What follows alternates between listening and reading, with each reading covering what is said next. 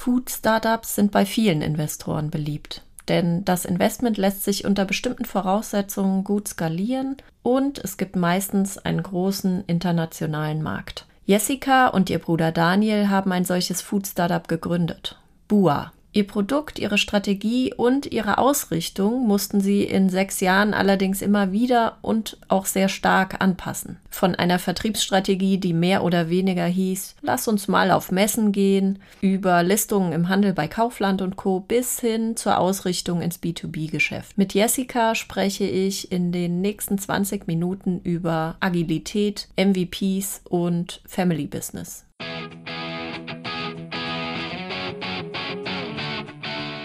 Du willst besser, digitaler und inspirierter arbeiten als andere? BetterMe hilft dir, deinen Fokus zu finden und dein Business smart zu entwickeln. Pioniere der New Work, charismatische Unternehmer und Führungskräfte verraten bei uns ihre Erfolgsgeheimnisse. Jessica, wer oder was ist Bua? Bua heißt Frucht auf Indonesisch. Mein Bruder, mit dem habe ich gegründet, der war in Costa Rica, ich war in ähm, Thailand und wir haben beide frische, reife Früchte vermisst, die wir in Deutschland oft, wenn man in die Mango und in die Ananas reinbeißt, äh, nicht hatten. Und dementsprechend ähm, haben wir 2015 Bua gegründet. Was vertreibt ihr genau? Wir vertreiben gefriergetrocknete Früchte, aber generell erweitern wir gerade unser Sortiment, also alles rund um Frucht, also gesunde Snacks Nothing but Nature, dass wir wirklich sagen, die Natur gibt dir die Energie, du brauchst keine Zusätze. Es ist wirklich nur 100 Prozent ähm, Natur, ohne irgendwelche Sachen, die man auch weglassen kann. Ja, wir haben im Vorgespräch schon über die Reise von Bua von 2015 bis heute gesprochen. Es ist ein bisschen was passiert und ihr habt auch die Ausrichtung mehrfach geändert? Welchen Change hat euer Produkt, aber auch eure Strategie in den letzten sechs Jahren genommen? Ja, genau. Also wir hatten eigentlich gestartet als Smoothie-Unternehmen. Also Smoothies neu erleben war unser Slogan. Warum Smoothies? Ähm, mir war es immer zu aufwendig, einen Smoothie zuzubereiten und bei uns musste man quasi einfach nur mixen und dann hat man einen Smoothie. Die Mischungen haben wir aktuell immer noch, aber wir haben einfach gemerkt, dass der Kunde snackt und äh, sich ins Müsli reinmacht. Und ähm, ja, dementsprechend gab es dann auch den Switch, ähm, dass wir gesagt haben, okay, weg von äh, dem Smoothie-Bereich in den ähm, gesunden Snack-Bereich. Und einen Switch gab es aber auch in den Vertriebswegen. Ähm, wir waren bei, im Handel vertreten, also Kaufland, aber auch bei Edeka oder Revis und haben da aber dann gemerkt, äh, dass das uns relativ also viel, viel Geld gekostet hat, die Margen gering waren und ähm, ja, wir einfach auch das Team ja zu groß aufbauen hätten müssen, um letztendlich das Ganze ins Laufen zu kriegen und profitabel dann am Ende noch zu sein. Welche Rolle haben denn bei diesen Changes eure Investoren gespielt? Ja, die haben natürlich eine große Rolle gespielt. Ähm, die haben uns am Anfang nämlich in die Richtung Handel quasi nicht, ich würde nicht sagen gedrängt, aber natürlich waren sie dafür, dass wir in den Handel gehen. Wir hatten zum Glück auch noch das Standbein B2B im Werbemittelbereich, dass zum Beispiel Mercedes das Logo drauf machen kann. Das hat auch, ähm, ja, ist auch gut angelaufen, war aber kein Fokus. Und die Investoren hatten dann gesagt, dass sie uns nochmal ein Wandeldarlehen geben würden, wenn wir quasi einen Strategiewechsel machen und quasi weggehen vom Handel, der quasi einfach auch, ja, negativ im Cashflow auch sich abgebildet hat, äh, und dann den Fokus setzen auf B2B und auch Online-Vertrieb. Ähm, und dementsprechend ähm, haben die unseren 2019 war das nochmals Geld gegeben, weil wir ansonsten ähm, insolvent gewesen wären, um jetzt nochmal ja, eine Chance zu, zu nutzen, um durchzustarten. Wie darf ich mir denn so einen Strategiewechsel im operativen äh, Geschäft vorstellen? Ich meine, das sind ja schon Sprünge, die man da macht. Wie lange dauert das? Was, äh, was finden da für Gespräche statt? Du hast ja gerade gesagt, ihr standet auch zwischendrin mal kurz vor der Insolvenz. Wie läuft sowas ab? Ja, es war so, dass wir 2019 dann natürlich allen ähm, Mitarbeitern gekündigt haben, bis auf eine Person, die quasi auf dem B2B-Bereich ähm, gesessen ist. Das heißt, wir waren dann äh, von zehn Mitarbeitern waren wir dann nur noch zu dritt am Ende und haben dadurch aber auch uns extrem fokussiert und wirklich gesagt, okay, wir setzen jetzt den Fokus auf Werbemittel und auf Online haben den Fokus auf Influencer-Marketing gesetzt und auf B2B-Messen, die es damals noch gab. Und das ähm, gab dann auch letztendlich den Change, weil wir uns fokussiert haben und nicht auf allen Hochzeiten getanzt haben, was man gerne, glaube ich, auch als Startup macht, ähm, sondern wirklich gesagt haben, nee, das ist jetzt der Weg und da setzen wir die Energie rein. Welche Learnings haben euch denn da wirklich vorangebracht in diesen Entscheidungen? Also ein Learning war natürlich, dass die Liquidität natürlich das A und das O ist. Beim Handel ist es so, dass ähm, meistens das Zahlungsziel 60 Tage später ist und dementsprechend man ähm, ja das Geld erst viel zu spät auf dem Konto hat und im Online-Business ist es so, dass quasi das Geld direkt auf dem Konto ist und man direkt wieder sozusagen Ware nachkaufen kann und einkaufen kann und es einfach ein Liquiditätsgame auch ist, ähm, wo wir gemerkt haben, im Online-Marketing kann man viel besser und schneller skalieren. Und das war ein Punkt, wo wir gemerkt haben, was uns auch einen Push gegeben hat, weil wir einfach viel mehr Menschen erreicht haben und viel mehr Zielgruppen auch testen konnten, ob sie funktionieren oder nicht funktionieren. Wenn ich mich recht erinnere, war es so, dass ihr, als ihr gegründet habt, äh, war so der erste Plan, lass uns einfach mal die Messen ja abklappern. Dann wart ihr im Handel, da habt ihr dann auch den Fokus nicht mehr drauf gesetzt und habt gesagt, okay, wir machen jetzt Direktvertrieb. Wie seid ihr von einem Schritt zum nächsten gekommen und was denkst du jetzt heute über diesen Plan? Ja, lass uns mal die Messen abklappern. Also die Messen waren, glaube ich, ein guter Start, um Investoren kennenzulernen. Also wir haben alle Investoren quasi durch die Messen kennengelernt. Wie viele Investoren habt ihr denn aktuell? Ähm, aktuell haben wir drei verschiedene Gesellschaften mit drin. Wir haben einen Business Angel und ja, Square One Food ist relativ bekannt auch und dann noch ein Investor aus ähm, Hamburg. Wie darf ich mir das vorstellen? Die Investoren laufen dann auf so einer Messe am Stand vorbei und sprechen mit euch und dann sagen die, hey, ich hab mal Lust zu investieren? Also der Erstinvestor war auf einer Messe in München. Das war sehr interessant. Er hat eine Stunde mit mir geredet und nichts gekauft. Und ich denke mir nur so, okay, bin ich so eine schlechte Vertrieblerin? Ähm, dann kam er nach einer Stunde wieder und hat gemeint, er würde gerne mit uns Abendessen gehen. Und es scheint eine gute Vertrieblerin zu sein. ja, das war dann der Startpunkt. Ähm, um, wir haben gemerkt, dass wir dieselbe Vision haben und das war der Startpunkt für quasi das Seed Invest. Und 2018 ähm, war es auf der Biofach, haben wir Michael, also von Square One Food kennengelernt und er quasi hat auch einfach ganz normal mit uns gesprochen und hat dann erzählt, dass sie ähm, in Food Startups investieren. Und ja, also bei uns war immer der erste Punkt, das muss persönlich passen. Der zweite Punkt, okay, was für ein Know-how bringen die mit ein, die Investoren oder auch die Business Angels.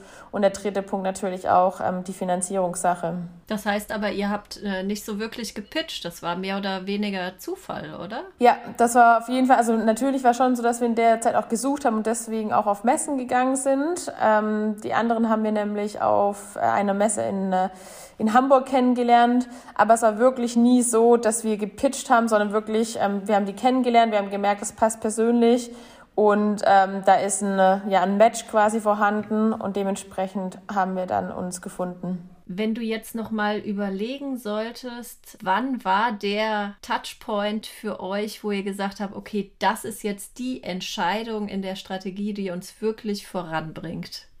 Was war das? Das war, als wir die erste Makro-Influencerin gebucht haben, die sehr, sehr teuer war. Die hat, den Kontakt hatte ich über eine Freundin und ich weiß noch ganz genau der Tag. Ich war in Köln auf einer B2B-Messe. Ähm, habe abends bei unserer App reingeschaut und sehe dann nur die, den Revenue, dass er hoch und hoch geht, die Bestellungen hochgehen. Ich denke mir so, was ist passiert? Schau rein und habe gesehen, dass die Influencerin gepostet hat.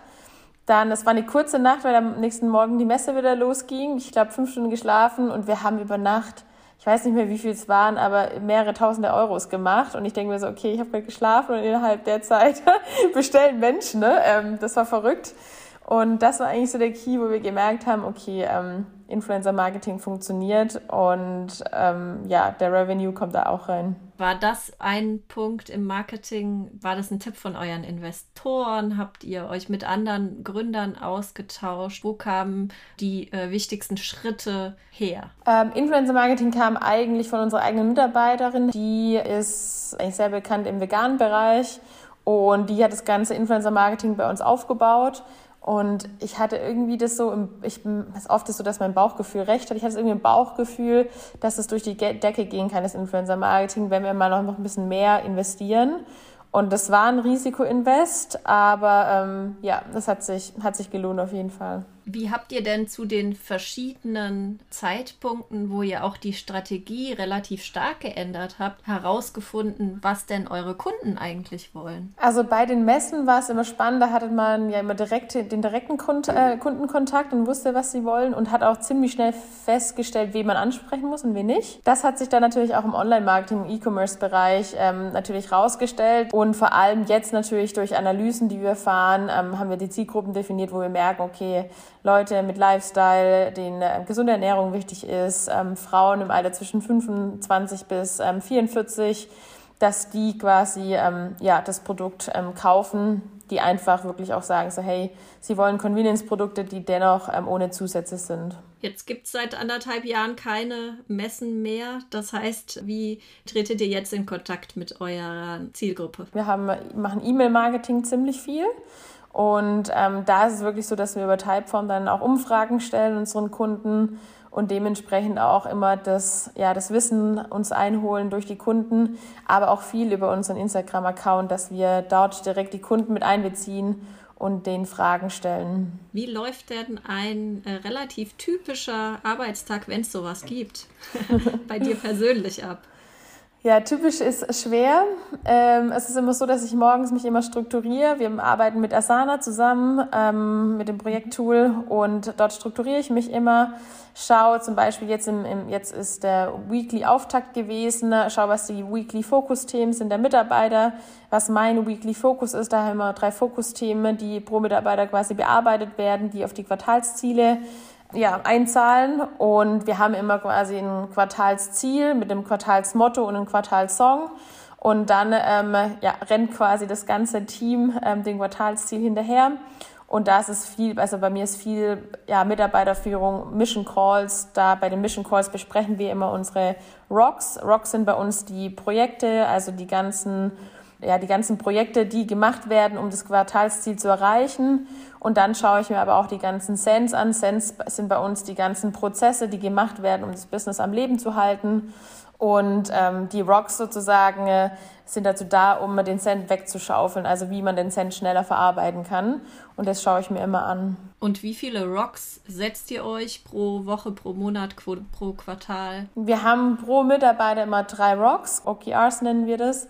Und die drei Rocks pro Mitarbeiter quasi gehen wir dann in den Mission Calls durch. Und in den One-on-Ones, die wir auch immer noch machen, da geht es primär um die äh, Rolle der Führungskraft, ums Coaching, um zu hören, okay, wie geht es dem Mitarbeiter, was können wir optimieren, dass er besser arbeiten kann, ähm, was gefällt ihm gerade, was gefällt ihm nicht, ähm, Start, Stop, Continue, was wir da quasi machen. Und ähm, ja, um da quasi auch die Persönlichkeit oder ja, wir machen den modernen Führungsstil, da sagen wir, okay, wir haben eine Basisstrategie und dann führen wir situativ und das wird vor allem bei dem One-on-One ähm, thematisiert auch. Arbeitet ihr alle komplett remote? Aktuell ist es so, dass wir remote arbeiten, wegen Corona natürlich. Ziel ist aber trotzdem auch eine Remote Company zu machen. Ähm, wir haben Mitarbeiter auch aktuell schon in Frankfurt und nicht in München oder in Hamburg. Dementsprechend ist es so, dass wir sagen, das ganze Team kommt einmal im Monat zusammen. Da sind alle vor Ort, um, damit wir das Teamgefühl und den Teamgeist stärken. Ansonsten ist es so, dass wir wirklich remote arbeiten und uns im Daily Huddle, das haben wir immer um 10.30 Uhr, dass wir uns da einmal treffen und da schauen, okay, wie ist die Stimmung, wo stecke ich fest, wo brauche ich Hilfe. Kannst du noch mal so ein bisschen eure Rituale bei dem Strategieprozess oder bei eurer Zielsetzung erläutern? Also es ist immer so, dass Daniel und ich quasi Jahresziele, da treffen wir uns äh, zum Geschäftsführer treffen, ähm, da sind die Ziele quasi, die wir uns für Jahr, fürs Jahr stecken, besprechen wir dort. Dann holen wir einen Berater noch mit rein, der das mit uns quasi noch mal ein bisschen challenged und dann ähm, stellen wir die Strategie den Investoren vor. Und dann haben wir immer ein Offsite-Meeting mit dem ganzen Team, wo wir dann die Jahresziele präsentieren. Und dann brechen wir die natürlich runter in Quartalsziele und in Monatsziele und dann in die Wochensprints, die wir haben ja, das Ganze bilden wir in Asana halt ab und tracken das quasi auch mit Zieldefinitionen und wie viel Prozent quasi schon erreicht worden ist von dem Ziel. Und das hilft einfach den Mitarbeitern, weil Klarheit und Transparenz sind eine der wichtigsten Dinge, was wir gemerkt haben, was Mitarbeiterführung anbelangt, damit sie dann roten Faden haben und auch die Motivation nicht verloren geht. Du hast gerade Daniel schon erwähnt. Das ist äh, dein Mitgründer und auch Bruder. Wie ist es denn so, so ein Family-Business aufzuziehen? Ich glaube, die Frage kriege ich jedes Mal gestellt. ja, ist ja auch super interessant. Ja, genau. Ähm, ja, also ist auch eine sehr, sehr gute Frage. Ähm, ich glaube, wir sind sehr gleich oder homogen, was Werte anbelangt und was die äh, Vision anbelangt, was extrem wichtig ist. Ich glaube, wir sind sehr homo ähm, ähm, nicht homogen im Bereich, was ähm, Arbeitsweise oder generell auch Charakter anbelangt. Ähm, ich bin eher so die Macherin, er ist eher so der Denker.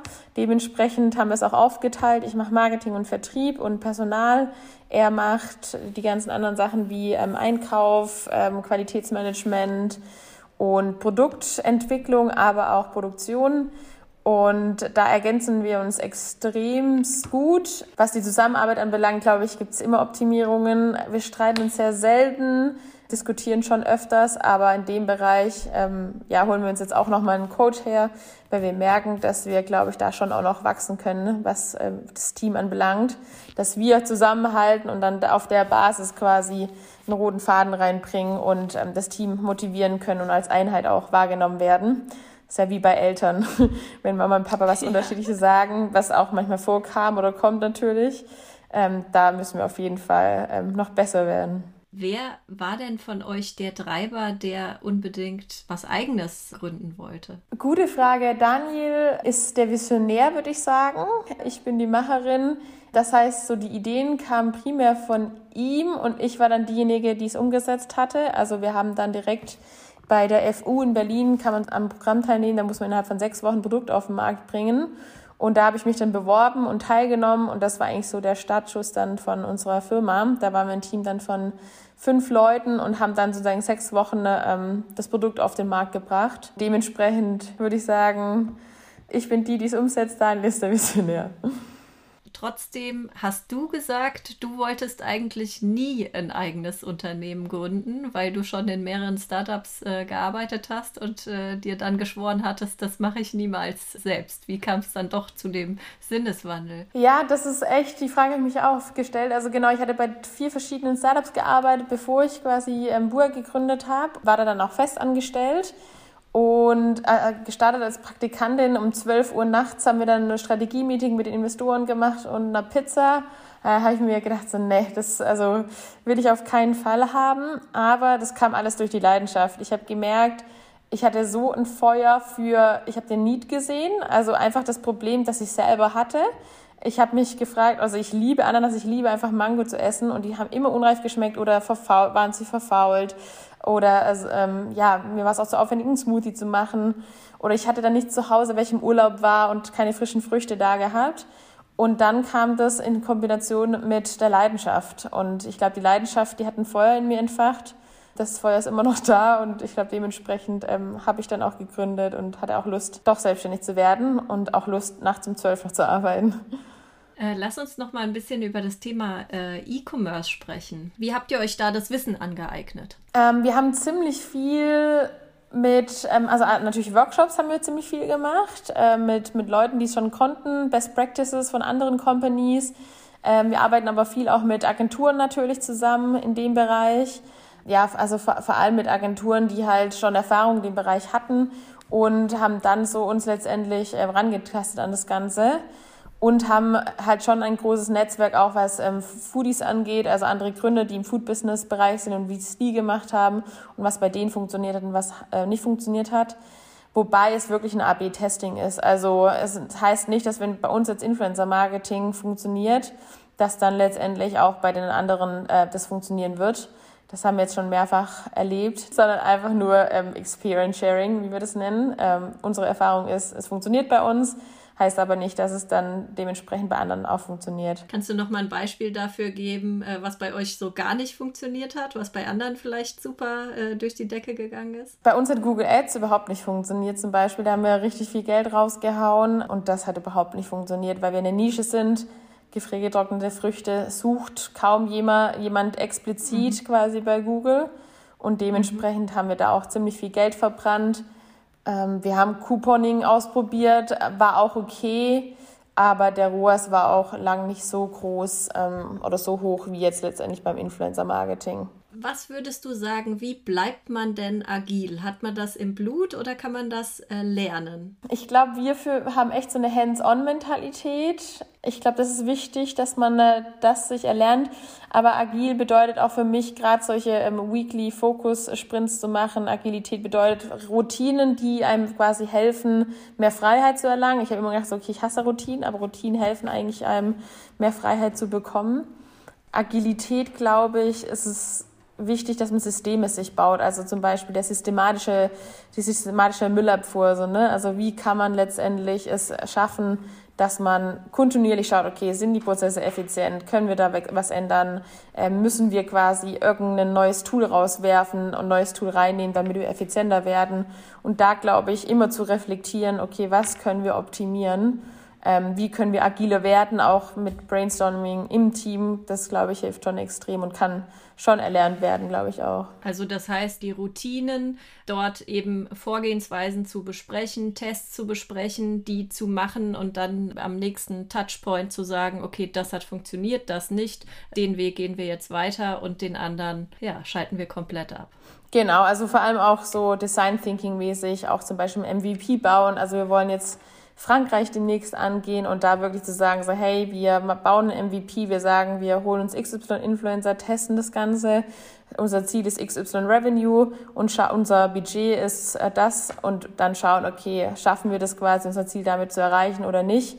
Und einfach so wirklich MVPs bauen in allen Bereichen, ähm, auch im Produktentwicklungsbereich machen wir das viel dass wir sagen, hey, wir bauen jetzt erstmal ein Produkt mit einer Charge XY, die erstmal gering ist und schauen, wie die sich abverkauft. Wenn sie sich gut abverkauft, dann gehen wir in die Großproduktion rein. Aber davor ist auch oft händische Abfüllung, um zu schauen, okay, funktioniert das Produkt überhaupt am Markt und will der Kunde das? Weil wir halt echt sagen, okay, wir wollen keinen ähm, Push machen im Markt, sondern wirklich so einen Pull. Und ähm, das testen wir durch das ähm, MVP. Ja, sehr cool. Dann äh, wünsche ich euch auf jeden Fall viel Erfolg mit Bua und vielen Dank, Jessica, für deine Sicht auf Agilität und Change-Prozesse im Unternehmen. Danke dir, danke für das Gespräch. Gerne. Die Buch- und Tooltips aus der heutigen Folge sowie weitere Infos zu meinem Gast findet ihr wie immer in den Show Notes. Für mehr Input rund um Digitalisierung, Leadership und Inspiration folgt uns auf Facebook oder Instagram. Außerdem freue ich mich über eine Podcast-Bewertung bei Apple. Better Me, Work Smart, Be Inspired.